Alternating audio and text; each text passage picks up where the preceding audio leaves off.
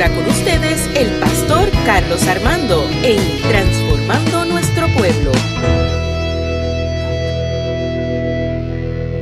Cuando tenga, diga amén. Si no, diga ouch.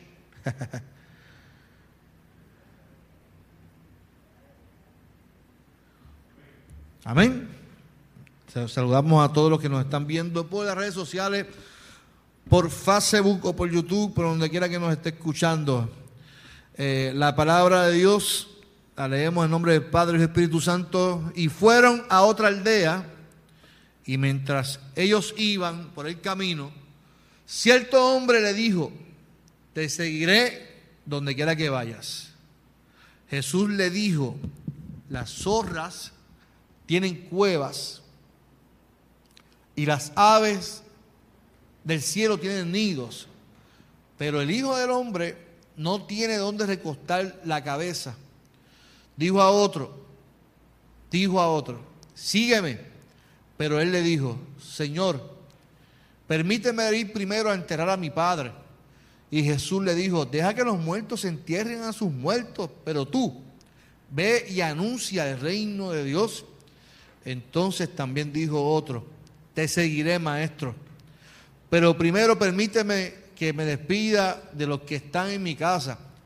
Pero Jesús le dijo, ninguno que ha puesto su mano en el arado y sigue mirando atrás es apto para el reino de Dios. Señor, en esta noche te pido que tú hables al corazón de nuestros hermanos, que tú hables a, cada uno de nosotros y que podamos salir transformados por medio de tu palabra, Señor.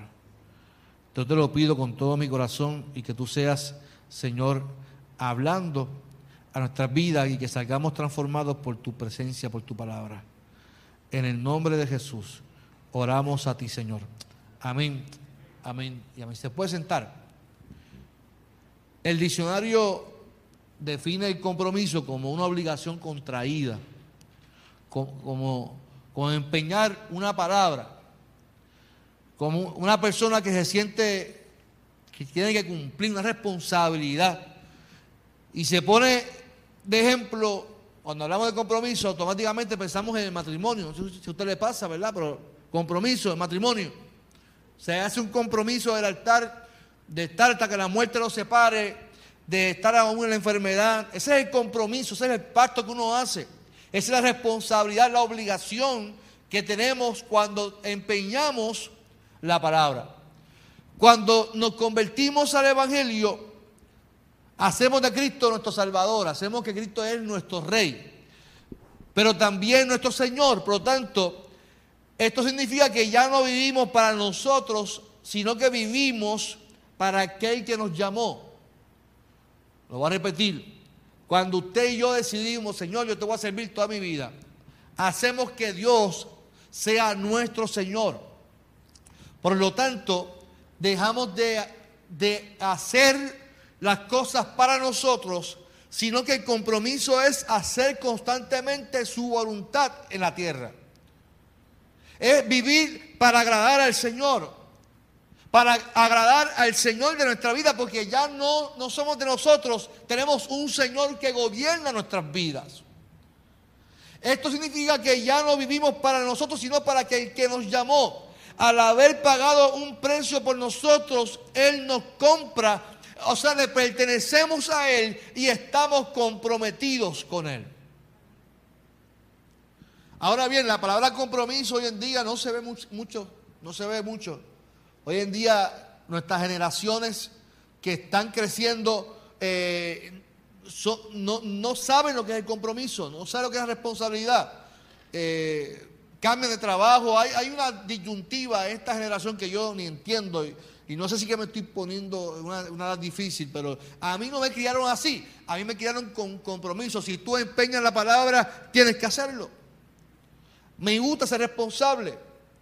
Y si vamos por un momento al trasfondo histórico de, la historia del texto, tenemos que ver los siguientes asuntos para poder entenderlo. Porque esta sección nos muestra el rechazo que recibe Jesús o que experimenta Jesús por medio del sector religioso Y vemos también la preparación que Él le da a sus discípulos para lo que le esperaba. Para lo que Él, eh, esperaba el costo de seguirla a Él. Recuerde que cuando usted se casa, usted dice que hasta que la muerte se separe, que es enfermedad, eh, que es en salud, en prosperidad. O sea, es en lo bueno y en lo malo. Cuando Jesús dice, tú quieres seguirme, yo te tengo que preparar para lo que tú vas a recibir. Usted sabe que cuando yo caso, eh, es una de las cosas que a veces me gusta hacer. y no tanto por la ceremonia, sino es por el papeleo del registro demográfico, es la verdad. Pero cuando decido casar a alguien, le ofrezco una consejería prematrimonial. Pastor, pero usted me conoce a mí. No, no, no, no. Yo hice bajar a una familia de Boston que quería que dos casaran. Va a tener que viajar a cualquier consejo prematrimonial. Eso fue hace años atrás. Porque esa, es mi, responsabilidad. Lo que Jesús está haciendo es algo responsable. Tú quieres seguirme, esto es lo que te espera. Y yo, y yo en la consejería prematrimonial, lo primero que discuto es las etapas del matrimonio. Yo les pregunto, ¿cuántos saben las etapas de matrimonio? si usted no conoce las etapas de matrimonio, usted ha sobrevivido al matrimonio, usted es un bravo de verdad. Porque no las conoce, no se las enseñaron. No le dijeron, la primera etapa es la de adaptación temprana. O sea que usted va a pasar unas peleas cañonas en, el matrimonio de quién es el que manda en la casa. A ver quién es el que, que toma decisiones en la casa. Esos primeros tres años, ahí que se sabe la verdad.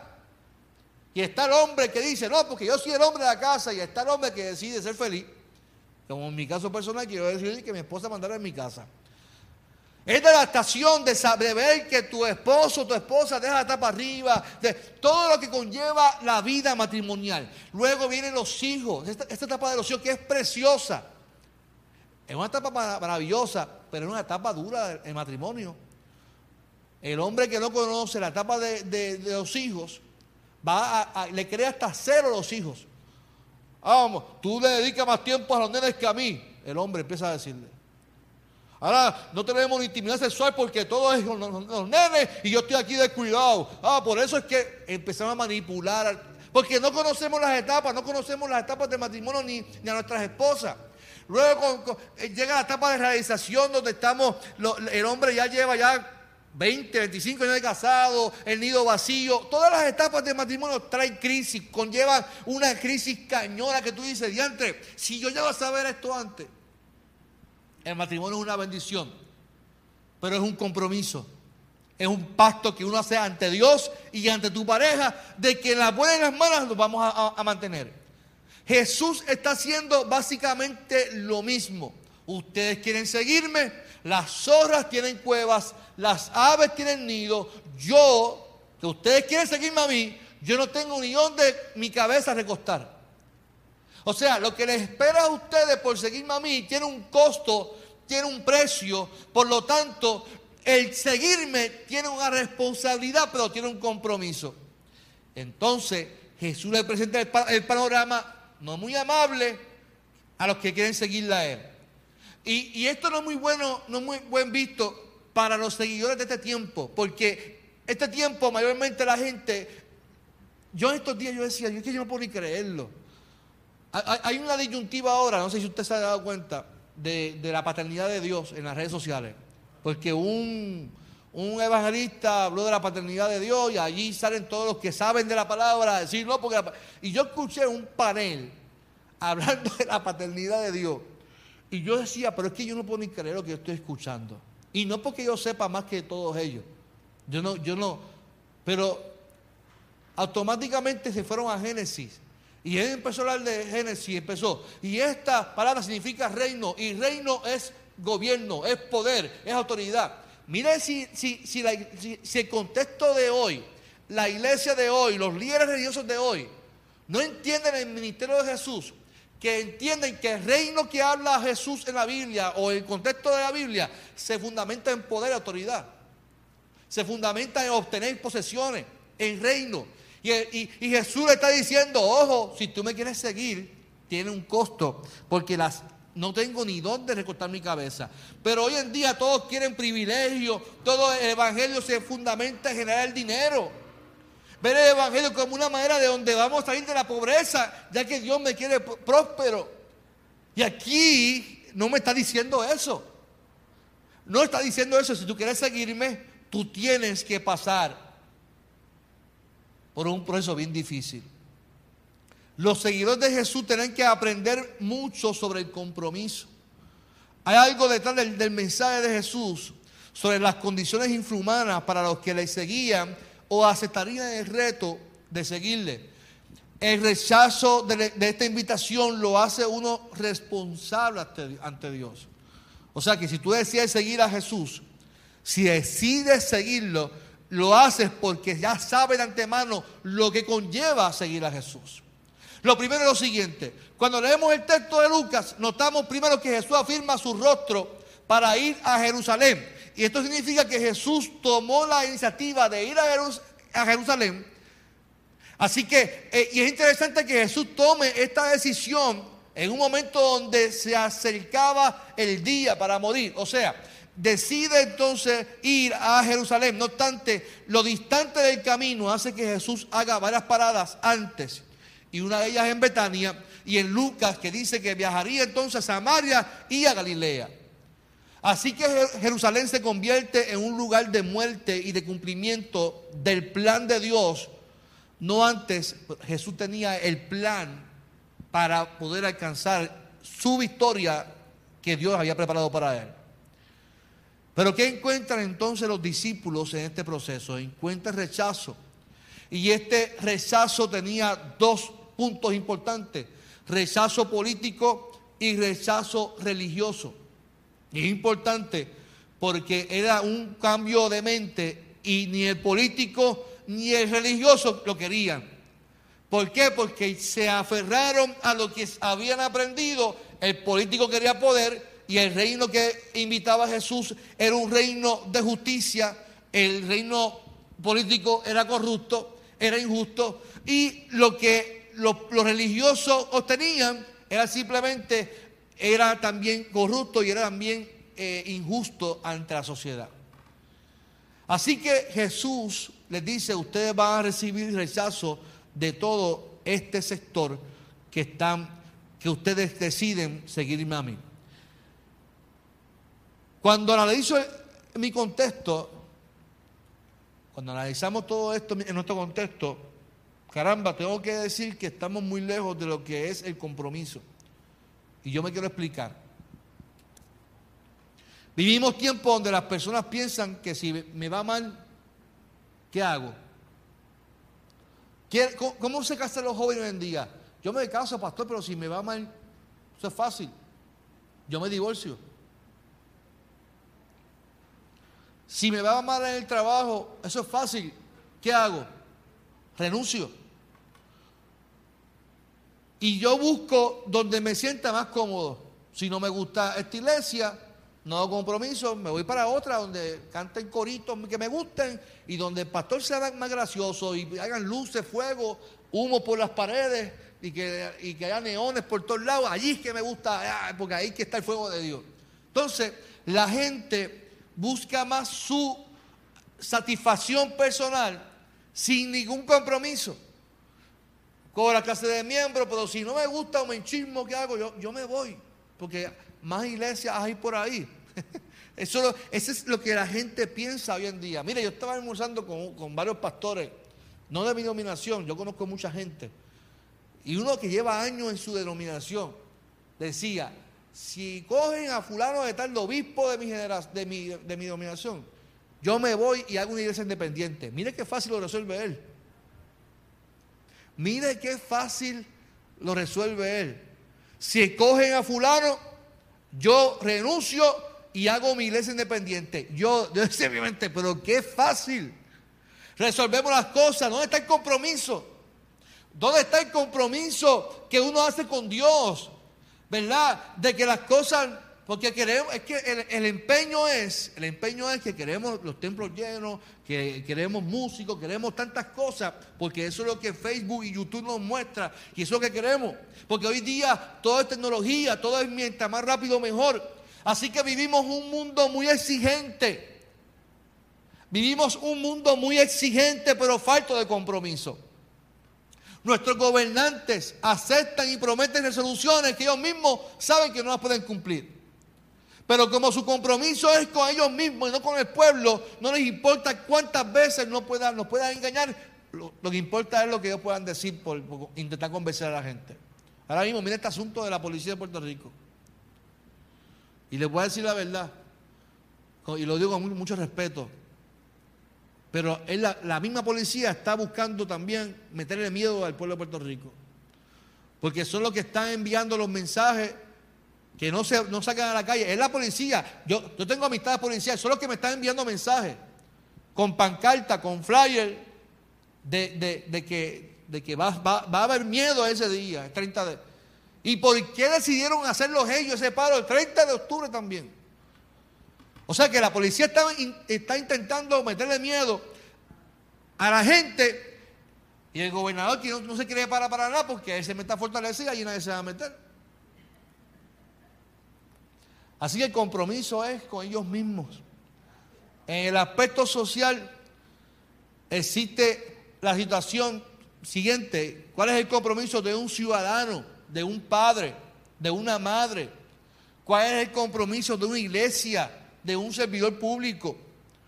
Estoy seguro que definir estos roles hoy en día es bien complicado. Si yo le pregunto a Luz Hidalgo, que fue servidora pública por mucho tiempo, ella se debe estar retorciendo por cuando ve lo que está pasando hoy en día, porque el compromiso de la, gente hoy en día es distinto al, cual ellos también sirvieron, igual Meche, igual Ruca, igual a Wilda, que, que, fueron servidores públicos, trabajaron en escuela.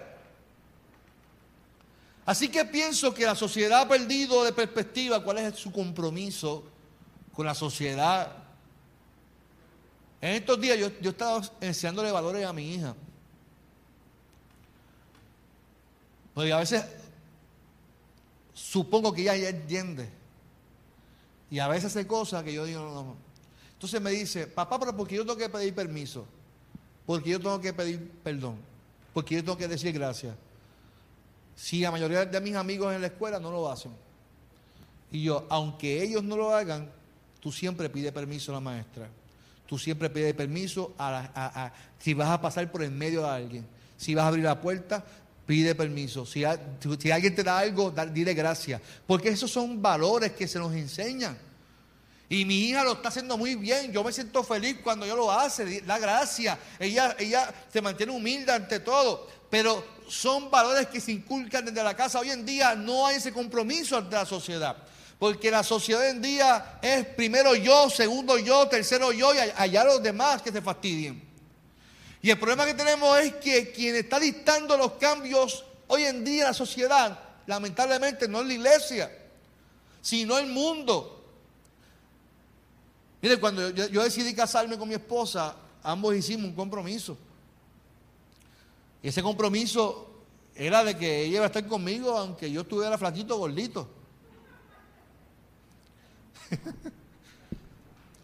Yo sé que la gente dice, ya se le con, con Carlos, tan feo que se ha puesto. Y yo, pues, pero yo tampoco era muy lindo.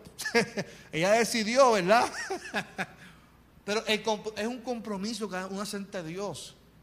Y el que piense que matrimonio es fácil no sabe lo que es matrimonio. Distintas culturas, diferentes crianzas. Es complicado. En el ámbito espiritual, te tengo que decir que es lo mismo. Es complicado seguir al Señor.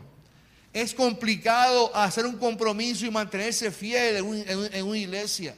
Ante tanta, ante tanta, eh, no sé, demanda que hay en la, sociedad de, culto y de, de cosas, de entretenimiento, el compromiso hacia, la iglesia, compromiso de, venir a la iglesia, compromiso de, diezmar, compromiso de ofrendar, compromiso, compromiso de estar, de venir al culto. Hoy en día la gente no tiene ese compromiso. leyendo el libro, hay un libro que me gusta, yo se lo puedo recomendar, se llama La Organización Emocional. Anote el autor, se llama José María Saracho. Y él entiende que para que una organización corra y fluya correctamente, tiene que existir tres factores. Tiene que existir motivación en el liderazgo. Si no hay motivación en el liderazgo, la, organización no va, a correr. Tiene que existir, dice él, segundo, colaboración y confianza. Y tiene que existir compromiso y pertenencia. Y esto es importante, esta última es importante, el compromiso y la, y la pertenencia, porque cuando en una organización como la iglesia, la gente no, se, no siente que esto es de nosotros, esto es del Señor, la iglesia es de, de Cristo. La iglesia, estemos nosotros o no estemos, va a correr porque la iglesia es de Dios. Pero corre mejor cuando sus hijos entienden que hay un compromiso con Dios primero, luego con la iglesia, de que, de que somos nosotros las manos y los pies de Dios. Y que somos nosotros los que tenemos que hacer el compromiso. Y tenemos que tener un sentido de pertenencia. Y a veces yo me pregunto, ¿cómo es posible que la gente vea un papel en el piso y la gente pase por el lado y no lo coja? Porque, digo, en mi casa yo si veo algo, yo, yo lo recojo. Porque en mi casa quiero verlo bonita, quiero verla limpia. En la iglesia mejor porque es la casa de Dios. Mira, yo recuerdo en mi iglesia antes, antes, años atrás, cuando yo pertenecí a, una iglesia, no voy a decir cuál de las dos que yo he estado. La gente cuando no quería ir con la casa, ¿qué hacía? Me dice, ¿qué, ¿qué, hacía la gente? Lo mandaba para la iglesia. Si yo no quiero algo para mi casa, ¿cómo es posible que yo, yo lo quiera entonces para la iglesia? Si yo no quiero algo para mi casa porque está viejo, no sirve, lo que sea, o está feo, pues menos lo quiero para la iglesia. Porque para la iglesia yo quiero lo mejor, porque ese es mi compromiso con Dios, que mi casa, la iglesia, el templo debe tener lo mejor.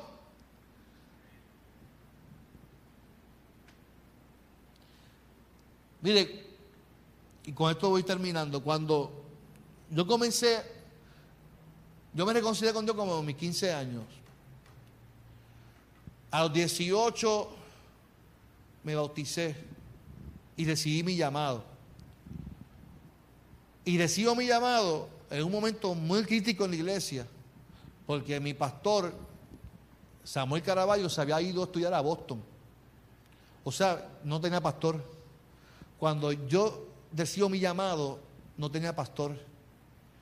Y yo caí en una crisis porque yo decía, pero yo, yo tengo un problema serio porque yo era un charlatán en, la iglesia. Entonces, yo no tengo una identidad en ese sentido de hacia dónde yo voy a ir ahora, qué yo voy a hacer. No tengo un pastor, cómo yo voy a hacer las cosas si lo mío. No, yo, tanta confusión en la mente. Y para aquel tiempo había una misionera que se llama Saida Aquino. Y yo, yo la llamé a ella cuando llegué a casa.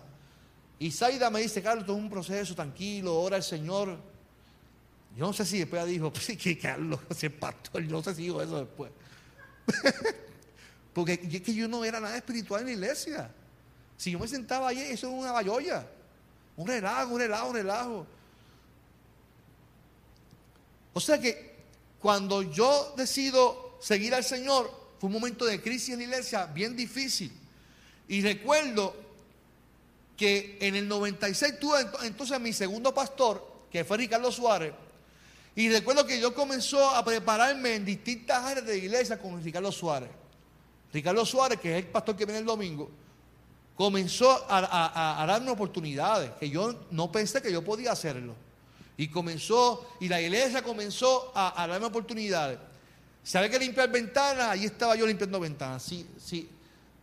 Si usted ve que a mí me gusta estar en la iglesia, todo, el tiempo me gusta estar. Eh, así, fue desde, así fue que me criaron a mí.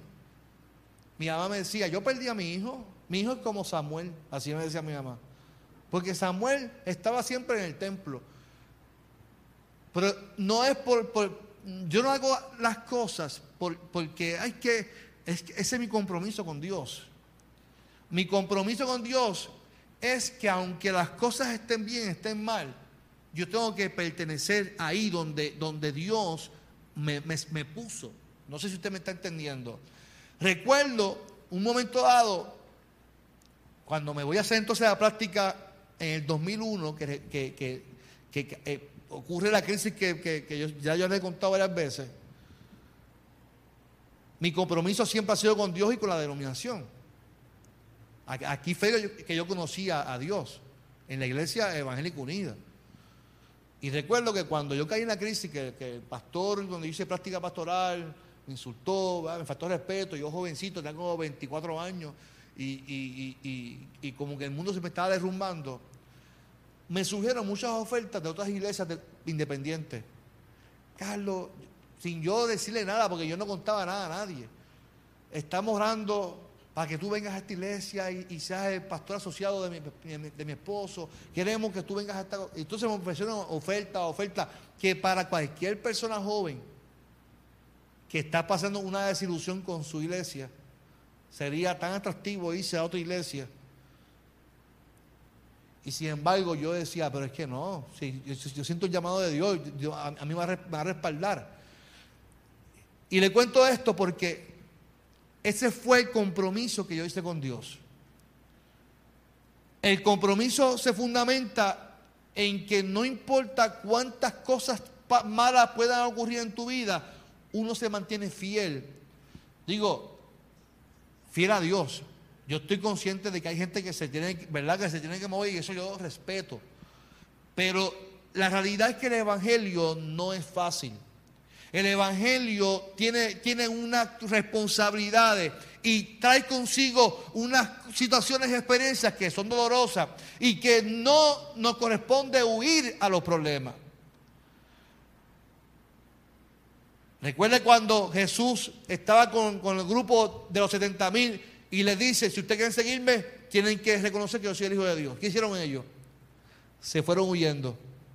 Jesús le dice a los discípulos, ¿y ustedes también se quieren ir? No, si lo que tú nos ofreces es lo que nos llena. O sea, esa experiencia de compromiso, de que te, te seguimos porque hemos entendido, no importa cuánto suframos, no importa cuántas veces tengamos que ser perseguidos, te seguimos porque te amamos, porque tenemos, ese sentido de pertenencia contigo.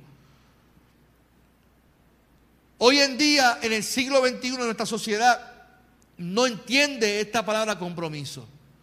Y Dios está buscando gente que le siga, personas que se atrevan a hacer un compromiso con Dios, reconociendo que el llamado de seguirle a Él cuesta que no será fácil, que seremos rechazados, seremos juzgados. La gente no te verá igual.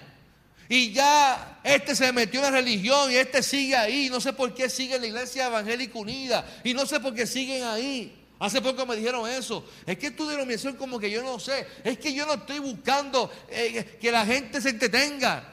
Y que ve, ¿sabes? tenemos que seguir a Dios y el pacto es con el Señor. Está en ti, está en mí, en hacer un compromiso. Y esto se lo digo a usted, el compromiso de usted no es conmigo, es con Dios. No es con los líderes, es con Dios. Y hoy en día tengo que decir esto y, y, perdonen que lo diga, me lo tengo que sacar de, mi corazón, de mi pecho.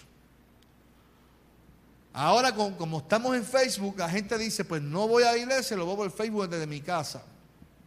Y yo puedo respetar eso y qué bueno que nos está viendo. Pero si la gente sigue en Facebook, en algún momento vamos a tener que cerrar la iglesia. Porque la realidad es que no, yo no comparo estar aquí con estar en mi casa.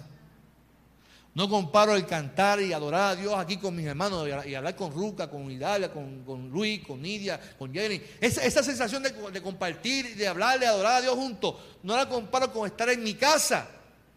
Entonces yo veo que la gente dice, no, porque yo, yo no voy porque por el COVID. Pero caramba, lo mismo que dicen que no vienen por el COVID, se pasan viajando. Y los veo viajando y viajando y no van a la iglesia. El compromiso Hoy en día se la cera, ¿por qué? No, entiendo por qué. Porque el COVID lo que tiene que buscar en nosotros es que hagamos más compromiso de estar en la casa del Señor. Tenemos miedo de ir a la iglesia, pero no tenemos miedo para meternos en San Juan, en una barra. Tenemos miedo de sentarnos a la iglesia a adorar a Dios, pero no tenemos miedo de irnos a Walmart a gastar el chavo. Tenemos miedo de ir a la iglesia y cantar juntos y, de que me vean en la iglesia, pero no tengo miedo de irme entonces a salir y a ir con mis amistades.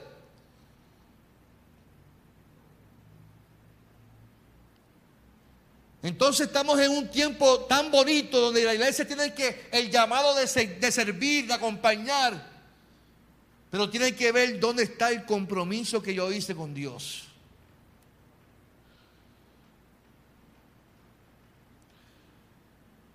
Yo, no sé si se acuerdan de, cuando vino el huracán María, había un hashtag que, decía yo no me quito. ¿Se acuerdan de ese, de ese hashtag? Yo no me quito. Y eso fue una, buena manera de que la gente dijera, yo no me quito porque tengo un compromiso. Y yo creo que nosotros tenemos que retomar ese, ese, ese, ese hashtag de yo no me quito, porque ante el panorama que vivamos en Puerto Rico, yo no me voy a quitar. Si Jesús preguntara y ustedes también se van, yo no me voy a quitar de Jesús. Y voy a seguir viniendo y voy a seguir con la misma pasión. El problema es que la gente, como nos gusta la sensación, si vienen poquito, pues, ay, qué culto estuvo malo, ¿por qué? Porque hubo tres personas. ¿Para qué? El, culto no depende de las cuantas personas hay en la iglesia. ¿Desde cuándo el culto es bueno por la cantidad de personas? Si Jesús dijo, donde hayan dos o tres, ahí está Dios. Y si ahí está Dios, es suficiente. Hay gente que me dice, pastor, porque usted tiene que presionar para que la gente venga. No, pero es que yo no tengo que presionar que la gente venga, porque entonces van a venir para que yo vea como que vinieron. El compromiso no es conmigo. Si la gente no quiere venir, pues que no venga, no tengo problema con eso. Yo voy a estar aquí y voy a cantar como si hubiesen mil personas aquí y, mejor estar a presencia del Señor. Porque el compromiso de usted y el mío debe ser siempre con el Señor. Porque al fin y al cabo, ¿tú quieres seguir al Señor? Las olas tienen cuevas, las aves tienen nido. Mi maestro no tiene dónde recortar su cabeza a ese Dios yo estoy sirviendo. Y Él se entregó con amor eterno para que usted y yo alcanzáramos salvación y alcanzáramos victoria. Así que no nos quitemos, sigamos adelante en el nombre del Señor y afirmemos, reafirmemos el compromiso, iglesia. Reafirmemos el compromiso de seguir al Señor, de amar al Señor y seguir adorando a Dios, no importando la circunstancia. Afirmemos el compromiso, iglesia, de seguir sirviendo en esta sociedad que estamos viviendo. Afirmemos el compromiso. Miren, estos días, el jueves pasado, hubo una actividad de, que estuvo Jenny y estuvo Esther con, el alcalde. Y, mire, simplemente yo estar allí, compartirme y escuché a una de las juntas de Bairoa decía, qué bueno que el pastor siempre está con nosotros y nos apoya. Y yo no hice nada, simplemente estuve allí, hice para el chiste y me fui. ¿Cierto o falso, Jenny? Pero la iglesia estuvo representada porque estuvo allí. Tenía también compromiso ese día, pero estuvo allí. Porque la, la comunidad es parte de la iglesia. Y ese es nuestro compromiso. Seguir acompañando a la gente, hace falta que lo acompañemos que, y que ellos se, se sientan bendecidos por la iglesia, pero es por el compromiso que tengamos para seguir a nuestro Señor. Yo te invito a que cierres tus ojos en esta noche especial.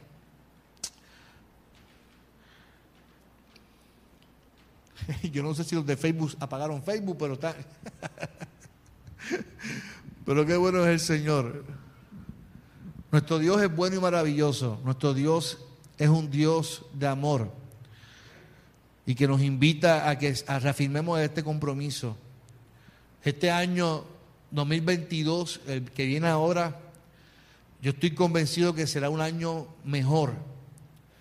puede ser, puede ser que vengan otros acontecimientos, no sé, puede ser.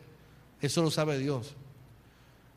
Pero yo creo que para la iglesia los acontecimientos duros y fuertes así son los mejores tiempos para que la iglesia haga su compromiso y reafirme su llamado de acompañar y servir. Yo recuerdo que María Lilian recibió una oferta de trabajo y me decía, Carlos, me voy a ganar sobre ciento y pico mil al año. Y yo dije, Lilian, pero yo no puedo irme ahora. Este es el mejor momento que la iglesia tiene para servir, acompañar. Este es el mejor momento que tenemos ahora para acompañar y pastorear acompañar. Las crisis son el mejor momento. Y puede ser que el año que viene sea un momento de crisis. Y ahí es que la iglesia tiene que reafirmar su compromiso y bendecir a la gente. Usted se conmigo el compromiso, no conmigo, con Dios. Ahí donde está, cierre sus ojos y dígalo. Yo hago este compromiso contigo, Señor. Hay un cántico que, es viejito. Que dice, heme aquí, envíame a mí, Señor. Heme aquí, envíame a mí, Señor. Envíame a mí, que dispuesto estoy. Llevaré tu gloria a las naciones.